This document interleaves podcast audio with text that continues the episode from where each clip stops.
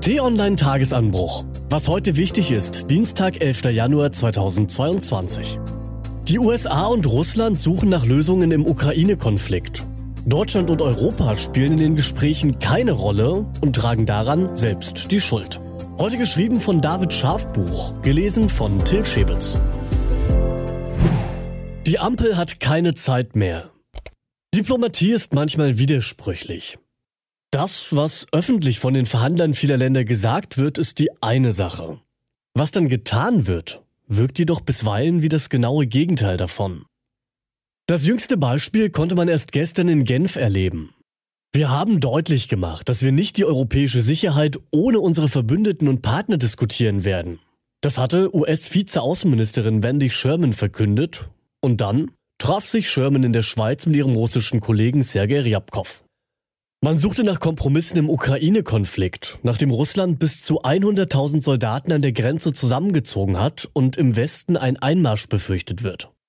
Russland wiederum fühlt sich von der NATO durch die Osterweiterung provoziert. Einen Durchbruch brachten die rund achtstündigen Verhandlungen nicht. Beide Seiten wollten nicht zurückweichen. Dabei ist die Lage brisant. Sie könnte zu einem Krieg in Europa führen. Es ging also gestern auch um die Sicherheit vor unserer Haustür. Dennoch waren europäische oder gar deutsche Vertreter nicht in Genf eingeladen. Die Bundesregierung als respektierte Vermittlerin zwischen Moskau und Kiew wird gegenwärtig wohl nicht gebraucht. Oder anders formuliert, sie hat sich noch nicht als brauchbar erwiesen. Die Ampelkoalition aus SPD, Grünen und FDP ist außenpolitisch unerfahren. Ganz im Gegensatz zur bisherigen Bundeskanzlerin Angela Merkel. Ihre Stimme hatte weltweit Gewicht. Die Ampel dagegen hat noch nicht einmal eine einheitliche Stimme gefunden, wenn es um Russland und den Ukraine-Konflikt geht. Je nachdem, wen man gerade in den Regierungsparteien fragt, hört man ganz unterschiedliche Ideen und Haltungen. Wladimir Putin weiß das und testet nun, wie weit er mit seinen Provokationen gehen kann. Dass die neue Bundesregierung noch nach ihrer Haltung sucht, liegt vor allem an der Gaspipeline Nord Stream 2. Im Wahlkampf hatten die Grünen deren Baustopp verlangt. Mittlerweile ist die Leitung fertig und wartet auf die letzten Genehmigungen. Bei einer weiteren Eskalation in der Ukraine könnte sie diese allerdings nie erhalten. So sieht es etwa Vizekanzler Robert Habeck. Einen geopolitischen Fehler hatte das Projekt in der Frankfurter Allgemeinen Zeitung genannt. Bei einem russischen Einmarsch in die Ukraine dürfe es keine Denkverbote geben.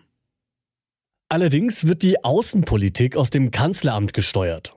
Heißt es zumindest von der SPD und dort findet Olaf Scholz zu der Unterwasserröhre ganz andere Worte. Ein privatwirtschaftliches Vorhaben hat der Kanzler die Gasleitung genannt. Und SPD-Generalsekretär Kevin Kühnert forderte jüngst, man müsse jetzt seinen politischen Frieden mit dem Projekt machen. Frieden hätte auch gerne die Ukraine. Doch Russland hindert das Land daran. Das liegt nicht nur an den Tausenden von Soldaten im Grenzgebiet, der von Russland annektierten Halbinsel Krim oder dem Krieg mit den russischen Separatisten im Osten des Landes. Russland kann die Ostsee-Pipeline auch als wirtschaftliches Druckmittel gegen die Ukraine nutzen. Denn nur ohne Nord Stream 2 bleibt die Ukraine ein wichtiges Transitland für russische Gaslieferungen. Wer diese Perspektive vollständig ausblendet, spielt Wladimir Putin wissentlich in die Karten. Gänzlich erklärt haben die Sozialdemokraten ihre Haltung zur Pipeline allerdings noch nicht. Der Außenpolitiker Michael Roth sagt im Deutschlandfunk, bei einer weiteren Eskalation in der Ukraine müssten alle Optionen auf den Tisch. Alle Optionen auf den Tisch bedeutet, die Röhre könnte doch noch beerdigt werden. Das wäre ein Weg, um den Provokationen des Kremls ein schnelles Ende zu bereiten. Die Bundesregierung sollte nun schnell ihre Haltung finden. Was heute wichtig ist. Die T-Online-Redaktion blickt für Sie heute unter anderem auf diese Themen. Holen wir nun auf. Eine Eröffnungsbilanz zum Klimaschutz will Robert Habeck von den Grünen heute präsentieren. Bisherige Äußerungen des Wirtschafts- und Klimaschutzministers lassen nichts Gutes vermuten.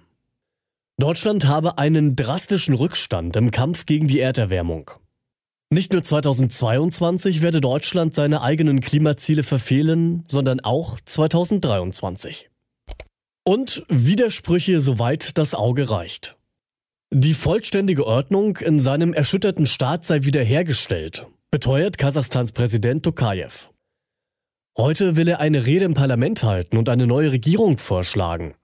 Von vollständiger Ordnung war allerdings in den vergangenen Tagen trotz vielfältiger Beteuerungen nichts zu spüren. Laut offiziellen Angaben kam es durch die Unruhen zu fast 8000 Festnahmen. Der Präsident erteilte zudem den Schießbefehl gegen Demonstranten. Diese und andere Nachrichten, Analysen, Interviews und Kolumnen gibt's den ganzen Tag auf t-online.de. Das war der T-Online-Tagesanbruch vom 11. Januar 2022. Produziert vom Podcast Radio Detektor FM. Den Tagesanbruch gibt es übrigens immer auch zum Anhören auf t-online.de-tagesanbruch und dort können Sie sich auch kostenlos für den Newsletter anmelden. Ich wünsche Ihnen einen frohen Tag. Ihr Florian Harms.